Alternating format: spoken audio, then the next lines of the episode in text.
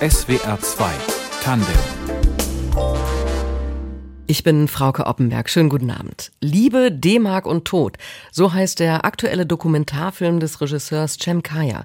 Bei der diesjährigen Berlinale hat er Premiere gefeiert und direkt den Panorama Publikumspreis gewonnen. Morgen läuft er in den Kinos an und der Film erzählt die Geschichte der eigenständigen und der Mehrheitsgesellschaft weitgehend unbekannten Musikkultur der türkischen Einwanderer in Deutschland. Und über die möchte ich heute Abend sprechen mit Cem Kaya. Schönen guten Abend. Schönen guten Abend, hallo. Anfang der 60er wurden die ersten Menschen aus der Türkei von der Bundesrepublik Deutschland als Arbeitnehmerinnen und Arbeitnehmer angeworben. Auch ihre Eltern sind als sogenannte Gastarbeiter nach Schweinfurt gezogen. Da sind sie 1976 zur Welt gekommen. Mit welcher Musik sind sie groß geworden? Das war natürlich gemischt, weil wir in Deutschland gelebt haben. Äh, viel äh, türkische Musik natürlich, die zu Hause gespielt wurde. Auch viel kurdische Musik, ganz wichtig. Ähm, alevitische Musik natürlich auch. Das war so die Mischung. Aber dazwischen gab es natürlich auch deutschen Schlager und natürlich die internationalen Popnummern wie, ähm, ja, meine erste Kassette, wenn Sie fragen, war Michael Jackson. Ne? Mhm. Was haben Ihre Eltern in Schweinfurt gearbeitet? Die waren bei SKF Kugelfischer. Schweinfurt hat ja Autozuliefererindustrie. Die machen so Kugellager und so Zeug und mhm. da sind die hingegangen zum Arbeiten. Wie sich die Musik der türkischen Migranten in diesen vergangenen 60 Jahren entwickelt und verändert hat, wie politisch die Texte waren und auch wie ausgelassen die Menschen gefeiert haben, um all das geht es in dieser Stunde in SWR 2 Tandem. Und wir hören natürlich auch Songs dieser Musikkultur. Wir starten mit Cem Karaca und Mein deutscher Freund. Was ist das für ein Titel? Das ist von einer Platte von Cem Karaca, die er komplett auf Deutsch bis auf einen Song aufgenommen hat. Das ist ein Theaterprojekt gewesen und daraus ist die Platte, hat sich die Platte entwickelt. Und da drin singt Cem Karaca, der ein großer türkischer Rockstar war und nach dem Militärputsch 1980 in Deutschland im Exil gelebt hat, über den Gastarbeiter, äh, wie er in die Falle tappt, sozusagen in Deutschland zu arbeiten. Türkisch Mann, wir brauchen dich. Komm ins Wirtschaftswunderland Arbeit wartet dort auf dich. Nimm die Zukunft in die Hand. Harte Arbeit, harte Mark, türkisch Mann, noch weißt du nicht, dass du eintauschst Menschlichkeit gegen eine Fließbandschicht. Morgen kommt der Dokumentarfilm Liebe, D-Mark und Tod in die Kinos und mein heutiger Gast in SWR 2 Tandem hat ihn gemacht, Cem Kaya. Herr Kaya, was hat's mit dem Titel auf sich? Der Titel, das ist ein Song von der Neue Deutsche Welle Band Ideal. Das ist erschienen 1982 auf ihrer letzten LP Binu. Und da singen die diesen, dieses Lied, das auf Türkisch Aşkmark ve Ölüm heißt, auf phonetischem Türkisch.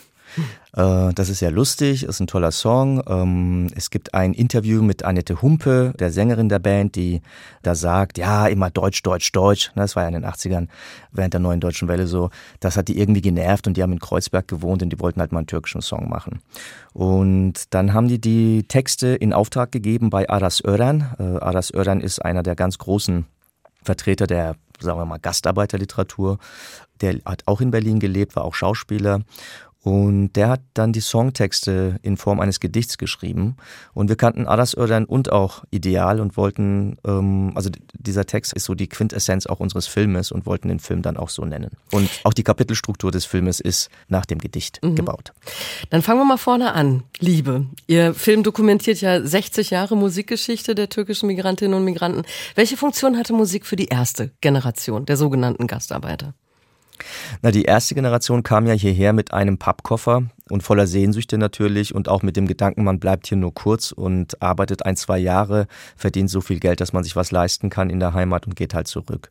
Und die Trennung und der Herzschmerz, die Sehnsucht nach der Heimat, Trennung von der Familie, das war schon ein großes Ding, weil sie auch in so ein unbekanntes Land gekommen sind hier. Ne? Das war ja völlig unverständlich das Leben. Es war ja wie auf einem anderen Planeten geschossen werden eigentlich. Und da war die Musik halt Heimatanker und hat die Sehnsucht gestillt so ein bisschen, ähm, weil es gab ja in Deutschland überhaupt nichts. Also der erste Radiosender, der auf Türkisch mal was gemacht hat, das war glaube ich Radio Köln beim WDR, das hat 64 oder 65 angefangen. Davor gab es ungarisches und bulgarisches Radio, also kommunistisches Radio, das, also türkisches Radio, das die Arbeitergenossen in Deutschland beschallt hat und mhm. da musste man natürlich dem entgegenwirken. Aber also Sie haben den, den Liedermacher Metin Türkers ähm, ja. äh, in Ihrem Film interviewt, der sagt, wir wurden bitter enttäuscht. War die Musik auch ein Ventil, um diese Enttäuschung zum Ausdruck zu bringen? Also war sie auch Protest? Die Musik, die sich dann hier entwickelt hat, war Protest. Also die Musik, die sie mitgebracht haben, war ja noch die Musik aus Heimat. Aber die Musik, die der Aşık mit den Türkos hier entwickelt hat, also wo er deutsche Wörter mit zum Beispiel einbringt oder eben über die Situation hier in Deutschland spricht, die war Protest natürlich. Und das kam aus dieser Aşık-Kultur. Die Aşık sind wandernde Volkssänger in Anatolien, also nicht nur in der Türkei, sondern in ganz Anatolien. Und die wandern von Dorf zu Dorf, von Stadt zu Stadt und singen so um, ähm, manchmal politische Satire. Sie kommentieren das Alltagsgeschehen, sie singen die großen Sagen und diese Arschik-Tradition ist mit rübergeschwappt nach Deutschland. Mhm. Also das hat schon im Zug angefangen, weil es ja immer so Amateur-Arschiks gab mit einer Barlama in der Hand und schon auf der Fahrt hierher haben die angefangen zu singen. Und der Metin Türkos, das war ein sehr gewitzter Kerl und hat dann sofort gemerkt, dass es hier unter der Arbeiterschaft sehr viel Unzufriedenheit gibt und hat dann Lieder eben über diese Zustände hier in mhm. Deutschland gemacht. Eine andere berühmte Sängerin der frühen Jahre, die Sie für Ihren Film interviewt haben, ist Yüksel Özkasap, ich hoffe, ich spreche es richtig aus, die Nachtigall von Köln, deren Songs es wiederum zurück in die Türkei geschafft haben. Was mhm. haben denn die Menschen in der Türkei sonst von der Musikkultur ihrer Landsleute in Deutschland mitbekommen? Zunächst mal nicht viel, weil das musste sich ja erstmal entwickeln. Aber später dann sehr, äh, doch sehr viel. Ich fange mal von vorne an. Yüksel Özkasap, die hieß Köln Bülbülü, also die Nachtigall von Köln und wurde in der Community hier in Deutschland zum großen Star. Und was sie im Vergleich zu Metin Türkos gemacht hat, waren also noch so Lieder über die Trennung. Die waren nicht so satirisch und so protestartig, sondern da ging es darum irgendwie, wie hat es mich nach Deutschland verschlagen? Also, also Songtitel. Die, die sehnsüchtige Beispiel. Songs. Genau, sehnsüchtige Songs. Ähm, sie hat dann auch zum Beispiel klassische Songs genommen und einfach die Texte verändert. Ich wandere in den Straßen Londons und weine zum Beispiel. Äh, oder jetzt sind wir schon in Deutschland und sind immer noch unverheiratet. Auch so ein Songtitel. Also die haben auch die lustigsten Songtitel gehabt. Und Yüksel Özkasap war auch Sie war Mitinhaberin des größten türkischen Labels in Deutschland, Türküola. Türküola und Uselli und Minadici, das waren die drei großen türkischen Labels in Deutschland. Türküola in Köln, Uselli in Frankfurt und Minadici in München. Und diese Labels haben dieses riesige äh, Musikgeschäft in Deutschland eigentlich dominiert. Und diese Kassetten, um auf Ihre Frage zurückzukommen, sind dann wieder in die Türkei zurückimportiert worden. Mhm. Heute ist das ja so, dass jeder Künstler, jede Künstlerin sich selbst vermarkten kann. Auch weil die Produktionsmöglichkeiten einfacher und günstiger günstiger geworden sind, aber damals braucht man ja auch einen riesen Apparat. Also die Plattenfirma, Tonstudio, Vertrieb, Werbung, Promotion. Da hat sich also schnell auch eine, eine Infrastruktur für, für die Musik der türkischen MigrantInnen entwickelt. Mhm, sehr schnell. Also Mitte der 60er Jahre hat es angefangen. Irgendwann hat der Yilmaz Asücal, der Mann von Yüksel Özkasap und auch der Inhaber der Firma Türke Ola, mitbekommen, dass der Metin Türkös, das so nach seinen Liedern gefragt wird. Also hat er ihn ins Studio geschleppt ins Ariola-Studio übrigens, weil Türkiola ist ja von Ariola inspiriert, der Name.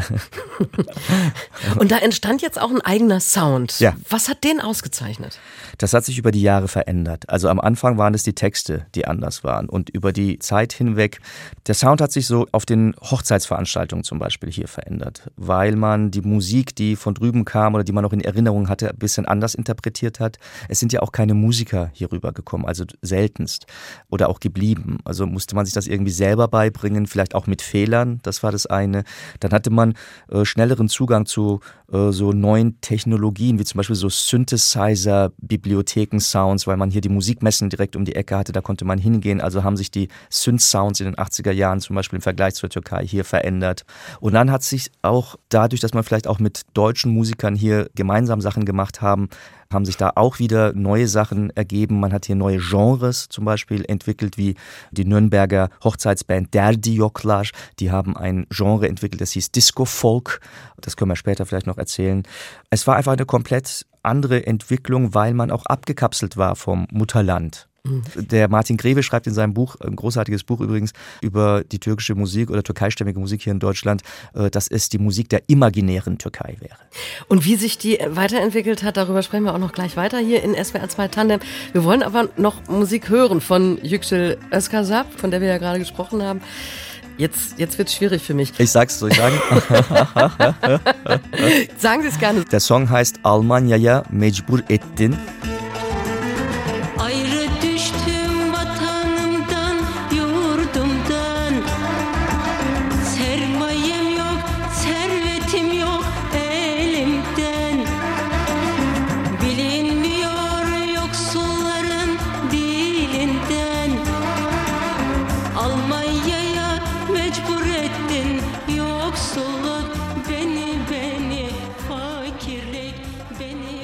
Das war Musik von Yüksel Özkasap, der Nachtigall von Köln in SWR 2 Tandem. Mein Gast heute Abend ist der Regisseur Cem Kaya, 1976 in Schweinfurt geboren, als Sohn sogenannter Gastarbeiter aus der Türkei. Kaya, wir haben vorhin schon darüber gesprochen, dass Erwartung und Realität dieser ersten Generation türkischer Einwanderinnen und Einwanderer weit auseinander lag. Wie war das bei Ihren Eltern? Waren auch Sie enttäuscht?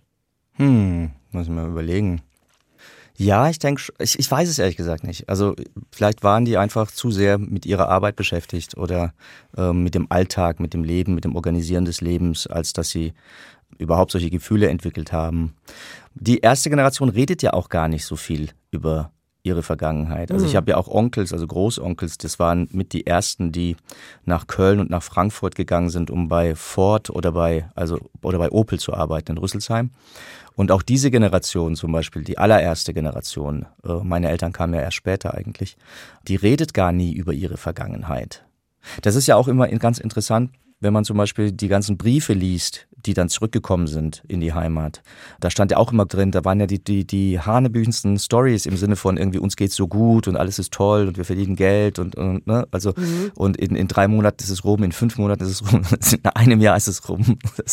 Also ich glaube, man wollte auch Erfolgsgeschichten erzählen. Ne? Also oder man wollte, dass das eine Erfolgsgeschichte wird. Und viele, für viele Leute wurde es ja auch eine Erfolgsgeschichte. Also gerade hier in Stuttgart zum Beispiel, äh, viele Leute, die bei, bei den großen Autokonzernen gearbeitet haben, da gibt's ja auch unglaublich gute Geschichten. Also es ist ja nicht immer alles traurig.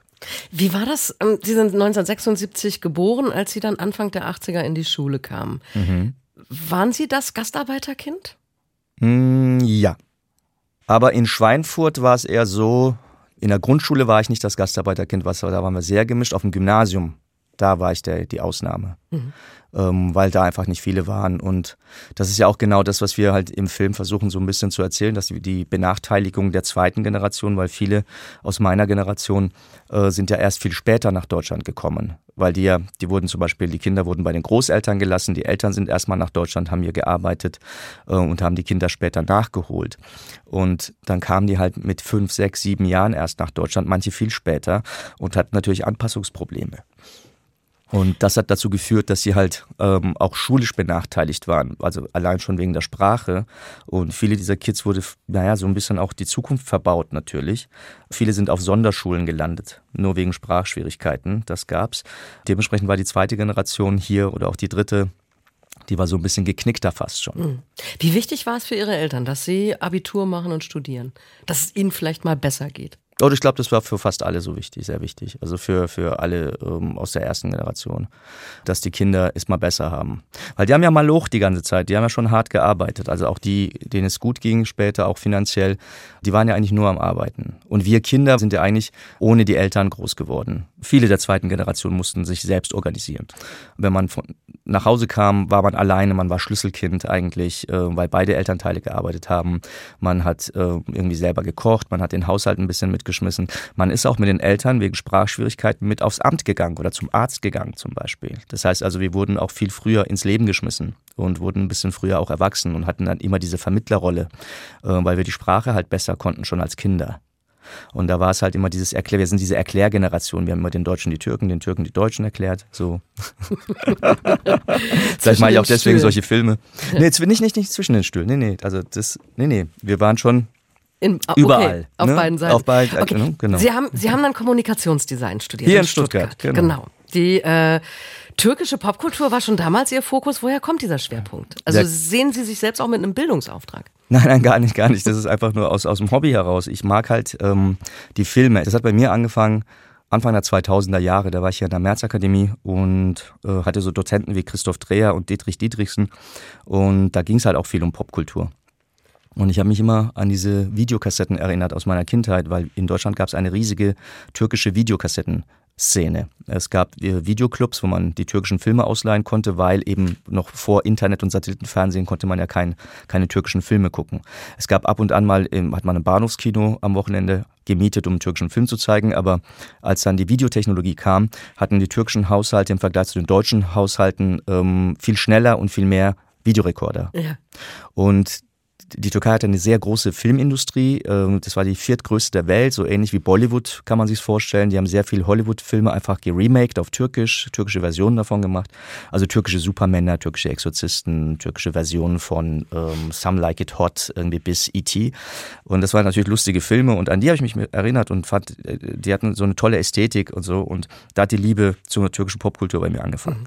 Als Sie groß geworden sind in den 80ern, da haben die berühmten türkischen Sängerinnen und Sänger in Deutschland die ganz großen Hallen gefüllt. Also in Stuttgart zum Beispiel die Schleierhalle, in der sonst Udo Jürgens oder ähnliche Stars aufgetreten sind. Sie haben es gerade gesagt, es gab äh, unfassbar viele Filme, es gab eine große Musikindustrie. Es war also ein, ein, ein riesiger Markt und dennoch von der Mehrheitsgesellschaft ist dieser Erfolg unbeachtet geblieben. Also ganz im Gegenteil zu Stars aus anderen Ländern, zum Beispiel wie Italien oder Griechenland, aus denen ja auch sogenannte Gastarbeiter nach Deutschland gekommen sind. Warum ist eigentlich eine Nana Muskuri zum Beispiel in den großen deutschen Fernsehshows aufgetreten, aber keine Yüksel Özkasap, die wir gerade gehört haben? Das weiß ich nicht, kann ich Ihnen echt nicht beantworten. Die Frage stelle ich, also bekomme ich oft gestellt, weil, aber ich kann ja nicht in die Köpfe der Redakteure und Redakteurinnen gucken. Ich kann es mir nicht erklären, warum das so ist. Vielleicht dachte man, dass die sowieso weg müssen. Vielleicht wollte man sich mit der Kultur gar nicht groß befassen. Vielleicht wollte man es nicht aufwerten, das kann ja auch sein, aber ich glaube nicht, dass da ein Masterplan dahinter gesteckt hat. Ich glaube einfach, man hat es sauber ignoriert. Mhm. Also ist halt schon interessant, wenn man bedenkt, dass eine Yüksel Özkasap die neun goldene Schallplatten für, für, für Singleverkäufe und zwei goldene Schallplatten für LP-Verkäufe in ihrer Karriere bekommen hat, dass die nicht einmal bei Wetten Das oder Dalli Dalli oder bei der ZDF Hitparade aufgetreten ist und auch natürlich keine Chartplatzierung hatte, obwohl sie millionenfach verkauft hat. Die Musik wurde hier produziert, die Künstler haben hier gelebt, die Konsumenten waren hier. Also Deutscher geht's ja gar nicht. Also wenn man jetzt von, ja, vom, vom Vertriebsweg und vom, Produ vom Produktionsprozess her. Vielleicht lag es auch am, am, am Bild der deutschen Mehrheitsgesellschaft vom türkischen Gastarbeiter. Das, dieses Bild ist ja sehr lange noch in, in den 60ern festgesteckt geblieben, würde ich mal sagen. Während die Realität mittlerweile schon ganz anders aussah. An was für Feiern können Sie sich erinnern? Also an die rauschenden Feste, die großen Hochzeiten mit tausenden Gästen. Ja, das war dann, in den 80er Jahren war es dann irgendwann so, dass hier so eine Hochzeits-Madness angefangen hat hier in Deutschland. Das hatte viel aber auch damit zu tun, dass äh, die Kohl-Regierung die Visumspflicht eingeführt hat. Ähm, weil man früher ohne Visum im Urlaub zum Beispiel in die Türkei reisen konnte, dort heiraten konnte und seine einen Gatten oder seine Gattin mit nach Deutschland bringen konnte. Das war kein Problem. Und nach der Visumspflicht war das unglaublich problematisch. Familienzuführung hat irgendwie nicht so geklappt. Und dann hat man hier in Deutschland untereinander dann angefangen zu heiraten, weil dann auch schon eine nächste Generation herangewachsen war.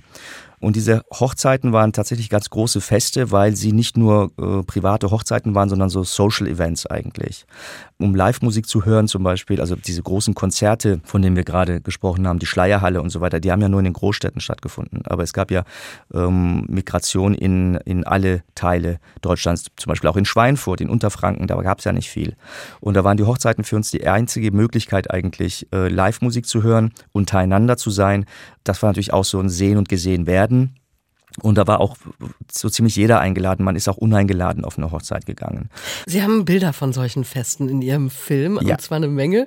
Liebe D-Mark und Tod, dieser Film kommt morgen in die Kinos. Wie sind Sie an diese privaten Aufnahmen gekommen? Oh, das war sehr schwierig. Also Sie müssen sich so vorstellen, heute ist ja alles sehr professionalisiert. Es gibt in jeder großen deutschen Stadt gibt es ja mehrere türkische oder kurdische Hochzeitssäle.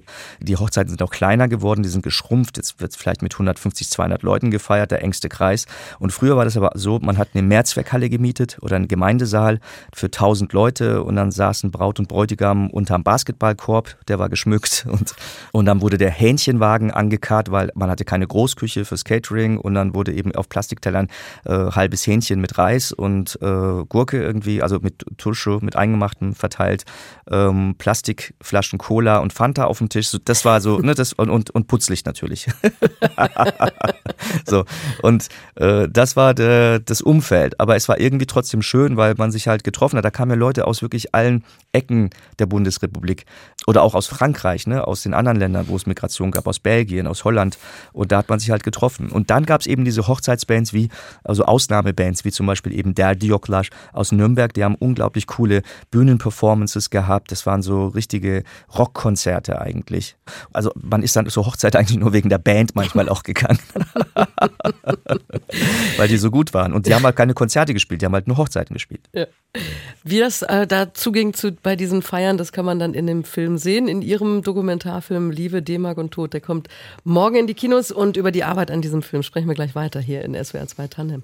Mein Name ist Ahmed Gündüz, lass mich erzählen euch, du musst ruhig schon zuhören, ich kann nix sehr viel Deutsch, ich komm von der Türkei, zwei Jahre hier. Und ich viel gefreut, doch Leben hier ist schwer, in Arbeitschef mir sagen, Kanake heavy gaze, ich sag dann Esterlen, doch Arschloch nichts verstehen, mein Sohn geht in Schule, kann schreiben, yes, Lehrer ist ein Schwein, er gibt ihm immer sechs, gestern ich komm von Arbeit, ich sitze in der Bahn, da kommt ein Mann und setzt sich nebenan, der Mann sagt, öff, du Knoblauch stinken, ich sage, ach egal, du stinke von Trinken. Ahmed Gündüz von Fresh Family in SWR 2 Tandem war das. Wir sprechen heute über die Musikgeschichte der türkischen Migrantinnen und Migranten in Deutschland mit dem Filmemacher Cem Kaya. Der Song, den wir gerade gehört haben, der kam 1989 raus. Fresh Family war eine der ersten deutschen Hip-Hop-Bands aus Ratingen West, Stadtteil von Düsseldorf mit vielen Hochhäusern, Sozialwohnungen, Armut. Welche Rolle Herr Kaya hat Hip-Hop für die zweite Generation der türkischen Einwanderer gespielt. Um, ähm, Hip-Hop war für die zweite Generation Sprachrohr. Also das war die Musik, mit der man sich dann aufgelehnt hat, auch gegen die eigenen Eltern, aber auch gesellschaftlich. Die, unsere Eltern hatten ja auch ihre eigene Protestmusik, aber die war für uns dann schon zu altbacken. Und in den 80er Jahren, als dann der amerikanische Hip-Hop übergeschwappt ist, haben sich die migrantischen Kids natürlich damit ganz arg identifizieren können. Und dementsprechend ist eben so eine, ähm, so eine Szene entstanden. In den 80ern war es eine Breakdance-Szene, vor allem, weil für Graffiti und fürs Auflegen hat den Migrantenkindern das Geld gefehlt einfach. Worum ging es in den Texten? Und die Texte haben sich natürlich um das Leben hier in Deutschland natürlich gedreht, auch. Also das ist ja interessant, dass der allererste Bade mit den Türkos das macht und das sich bis eben ins Heute eigentlich rein erstreckt, dass man also immer den Bezug irgendwie zu dem Land äh, herstellt oder zum Alltag, zum politischen Geschehen irgendwie, wo man halt auch lebt und ist. Und die zweite Generation hatte wirklich ganz arge Probleme in den 80ern und dann kam die die Ausländerfeindlichkeit ist tatsächlich also in den 80er Jahren ganz arg gestiegen. Das mhm. hat man wirklich gespürt am Körper. Ähm, überall gab es diese Ausländer raus, Türken raus, Graffitis zum Beispiel. Das ist ja, ich meine, wenn sie vor die Tür stehen und sowas lesen und äh, sofort das Gefühl haben, sie gehören irgendwie nicht dazu, das macht schon was mit einem. 89 war dann auch die Zeit der Wiedervereinigung, danach der, dieser neue deutsche Nationalismus, der auch ganz viele rassistische Übergriffe gebracht hat, die Brandanschläge von Rostock, Mölln, Solingen. Wie haben Sie diese gewaltsame Zeit erlebt? Na, 89 waren, waren, Sie, glaube ich, so in der Pubertät. Mit. Da war ich in der Pubertät. Die Anschläge kamen ja ein bisschen später, beziehungsweise es hat eigentlich in, also schon in den 70er Jahren äh, gibt es Anschläge. Ähm, das hat erstmal also auch in Westdeutschland schon angefangen. Es gab ja. Duisburg, Wannheimer Ort zum Beispiel, das war 1984. Da wurde eine ganze Familie ausgelöscht äh, und so weiter. Also das ähm, hat früher schon angefangen. Das hat seinen, seinen Peak gehabt, sagen wir mal, in den 90er Jahren. Und ich weiß noch genau, als Solingen passiert ist, war ich, man ist ja früher noch getrennt.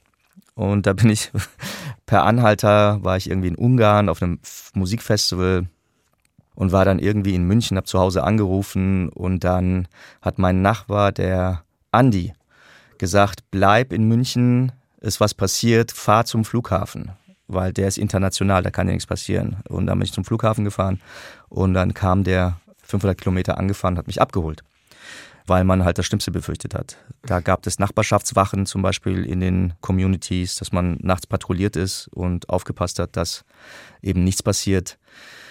Solche Sachen. Und das war eine sehr, sehr krude Zeit und man war sehr lange irritiert, was denn jetzt als nächstes kommen würde. Viele haben auch ihre Koffer gepackt. Die Überschrift in Ihrem Film zu diesem Kapitel der Musikgeschichte lautet Lost Generation. Warum verlorene Generation? Na, weil mit diesen, also viele, vielen wurde einfach die Zukunft verbaut. Schon, was ich vorhin schon erzählt habe, über das Schulwesen eigentlich. Es gab ein Gesetz, das gab es nur ein Jahr, glaube ich, also sehr kurz, aber das hat auch vielen, vielen Jugendlichen auch so ein bisschen das Genick gebrochen. Nach dem Familienzuzug hat man den Kindern, die eine Ausbildung machen wollten, äh, die Arbeitsgenehmigung verweigert. Also konnten die keine Ausbildung und anfangen und auch nicht auf die, auf die Berufsschule gehen, äh, mussten halt warten, bis sie ihre Arbeitsgenehmigung bekommen und dann war es fast schon zu spät, weil sie dann aus dem Alter waren. Und dann sind das halt ähm, Hilfsarbeiter geworden, diese Leute. Viele sind auf die schiefe Bahn geraten, viele sind spielsüchtig geworden, viele sind drogensüchtig geworden zum Beispiel. Also diese zweite Generation hat oder die, die es jetzt geschafft haben, so äh, die jetzt ähm, ja, ganz normale Leben führen, die haben das trotz dieser widrigen Umstände gemacht. Also da war sehr viel Effort äh, dabei, weil man immer diesen Alltagsrassismus, diesen strukturellen Rassismus hatte. Man hat ja mit einem türkischen Namen oder auch mit einem jugoslawischen, italienischen Namen ja keine Wohnung vermietet bekommen. Das ist ja bis heute so. Mhm. Man ist in die Diskotheken nicht reingekommen, wenn man türkisch aussah. Also das war einfach überall und auch in der Akademie natürlich, auch im, im Filmgeschäft. Ne? Die ganzen türkischen Schauspieler wurden ja immer so als Klischee-Schauspieler und Schauspielerinnen gecastet. Ne? Also das war einfach äh, in allen Bereichen dieses Landes war das einfach irgendwie war es sehr schwierig. Wie hat Musik in dieser Zeit geholfen? Also türkischer Hip-Hop wurde dann ja richtig groß und heute zählen türkeistämmige Rapper zu den erfolgreichsten überhaupt. Mhm. Ähm, es gab zwei Richtungen damals, die geholfen haben. Das eine war türkische Popmusik, denn in den 90er Jahren haben dann die türkischen Diskotheken angefangen aufzumachen, auch hier in Stuttgart, weil man ja in die deutschen Diskotheken nicht reinkam. Ja. Ne? Und dann hat man dort angefangen, auch eben die Popmusik der 90er Jahre, die aus der Türkei kam, zu spielen. So Sezen Aksu-Lieder zum Beispiel, die ganz arg bekannt wurde hier in Deutschland auch. Und da ist man hingegangen und hat eben da getanzt. Das war sehr apolitisch, muss man sagen. Und gleichzeitig gab es eben diesen politischen, äh, diesen Conscious Hip-Hop ähm, in vielen, vielen Teilen Deutschlands. Also in Nürnberg gab es Karakan zum Beispiel, die wurden später zu Kartell, zu einer ganz großen Nummer. Das ist, die wurden dann zu Superstars in der Türkei später. Ähm, es gab in Frankfurt eine Fraktion, ähm, das war Anarchist Academy, Murat, Murat Güngör, Hannes Loh. Dann gab es Volkan T., der ist auch in unserem Film drin. Es gab DJ Mahmoud, das war so die Frankfurt der Ecke. In Köln gab es Microphone Mafia, in Düsseldorf gab es eben Fresh Family mit ähm, mit Tachi an der Spitze. Berlin hatte eine eigene Szene, natürlich, weil Inselsituation in den 80ern, da kam Islamic Force zum Beispiel, die waren ganz wichtig, die werden auch in unserem Film lange erzählt. Und diese Leute haben sich eben auf Jams getroffen diese Künstler und Künstlerinnen, äh, natürlich Advanced Chemistry nicht zu vergessen. Und auf diesen Jams hat man dann eben das, den Hip-Hop entwickelt. Und noch ein Faktor in den 90er Jahren dann, weil man ja früher nicht sich selbst, äh, also dieser Selbstvertrieb nie fun nicht funktioniert hat, weil es kein Internet gab. Man musste ja immer bei irgendeinem Label signen. Ja.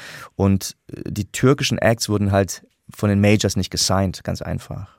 Und das, und das wurde dann in den 90ern mit der, mit der Möglichkeit, sich selbst zu vermarkten, selbst zu produzieren, auch einfacher. In den 2000ern. In den 2000. 90ern noch nicht. 90ern in den 90ern, genau, 2000. wurde der Türk, also nicht der türkische, in den 90ern wurde der, der Hip-Hop der Arbeiterklasse, sage ich mal, weil da waren viele Italiener, Deutsche auch dabei, ne? Es waren ja nicht nur die türkischen Kids irgendwie. Der wurde von den Gymnasiasten gekapert. Aber wie ist es? Wird die Kultur mittlerweile gesehen, wenn ich mir anschaue, wie viele türkeistämmige Musikerinnen und Musiker es heute gibt, die auch durchaus in den, in den Charts landen, wenn auch mit äh, zum Teil zweifelhaften Texten, wenn ich mir jetzt Haftbefehl oder ähnliche anschaue. Äh, ist das eine Kultur, die wahrgenommen wird jetzt als die Kultur, die Musikgeschichte der türkischen Migrantinnen und Migranten? Ich weiß nicht, ob man zum Beispiel von einer, also von einer Kontinuität sprechen kann. Also zum Beispiel, ob man, ob so ein Haftbefehl auch wirklich ähm, Islamic Force gehört hat und, und das weiß zum Beispiel. Das finde ich so immer interessant. Also natürlich gibt es Ausnahmekünstler wie Apache zum Beispiel oder Elif in, in der Popmusik. Haftbefehl hatte ja seine Hochzeit eher so in den 2010er, 12er Jahren. Äh, der ist immer noch natürlich ein, ein groß, aber er gibt jetzt gerade nicht mehr den Ton an. Da gibt es jetzt Pashanum zum Beispiel, ein ganz junger Hip-Hopper, äh, der ist 22 Jahre alt aus, aus Berlin. Und seine Playboy Mafia Crew, die äh, sind gerade riesig im Geschäft. Die haben auf Spotify, da gibt es einen Song, der hat 140 Millionen Klicks. Also das schafft auch kein hm. Haftbefehl. Ne? Und, und es gibt auch immer mehr Frauen mit türkischen Wurzeln. Im ja, das ist ganz wichtig natürlich. Aber und wir spielen auch gleich äh, Ebo, äh, Ebru, die auch eine großartige Hip-Hopperin Hip -Hopperin ist, äh, Rapperin aus ursprünglich München. Aber ich weiß immer noch nicht, um die Frage nur abzuschließen, ähm, ob wir jetzt angekommen sind, ob wir ein Happy End haben, ob das jetzt wirklich irgendwie in der Mehrheitsgesellschaft angekommen ist oder ob trotz der großen Erfolge das immer noch Nischenmusik ist. Das kann ich nicht beantworten. Ebo hören wir jetzt, mhm. schon erwähnt. Um welche Themen geht es bei ihr? Auch bei Ebo geht es um Rassismus. Eigentlich geht es in all den, in der, in der Musik, da zieht sich dieses Thema äh, Ausländerfeindlichkeit, Rassismus eigentlich wie so ein roter Faden von den 60ern bis heute hinein. Dieser Song heißt Kanak for Life, also Kanake fürs Leben. Und auch da geht es eigentlich darum, also mit, sie tritt da mit einem sehr, also mit Selbstbewusstsein auf und sagt hier, das hier und das hier und das hier, das gehört uns, also mir, ich bin ein Teil von diesem Deutschland und ihr könnt uns hier nicht einfach wegscheuchen.